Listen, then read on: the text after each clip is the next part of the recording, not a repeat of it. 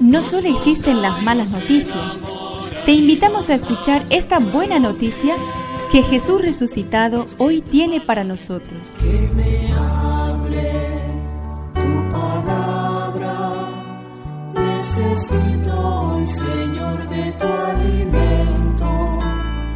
Hoy en todo el mundo se escuchará esta palabra. Marcos 7 del 1 al 13. Los fariseos con algunos escribas llegados de Jerusalén se acercaron a Jesús y vieron que algunos de sus discípulos comían con las manos impuras, es decir, sin lavar. Los fariseos en efecto y los judíos en general no comen sin lavarse antes cuidadosamente las manos, siguiendo la tradición de sus antepasados.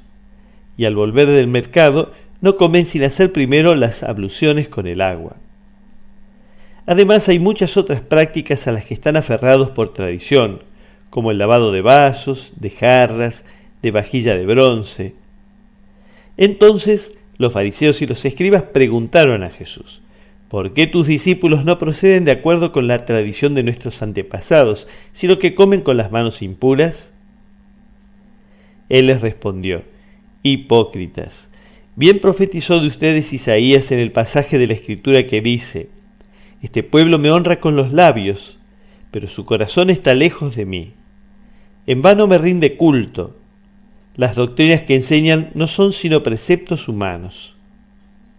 Ustedes dejan de lado el mandamiento de Dios por seguir la tradición de los hombres. Y les decía, por mantenerse fieles a su tradición, ustedes descartan tranquilamente el mandamiento de Dios. Porque Moisés dijo, honra a tu padre y a tu madre, y además el que maldice a su padre y a su madre será condenado a muerte. Que me aliente tu espíritu, necesito que me llenes de valor.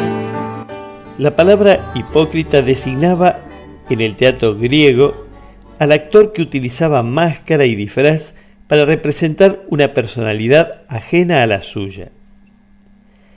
El hipócrita o actor religioso aparenta servir a Dios y amarlo, pero en el fondo usa a Dios y usa lo religioso para hacer daño a quienes de verdad siguen a Jesús como auténticos discípulos a pesar de las críticas. Que nunca el Señor tenga que decir de ti, este me honra solo de boca, pero su corazón está lejos de mí.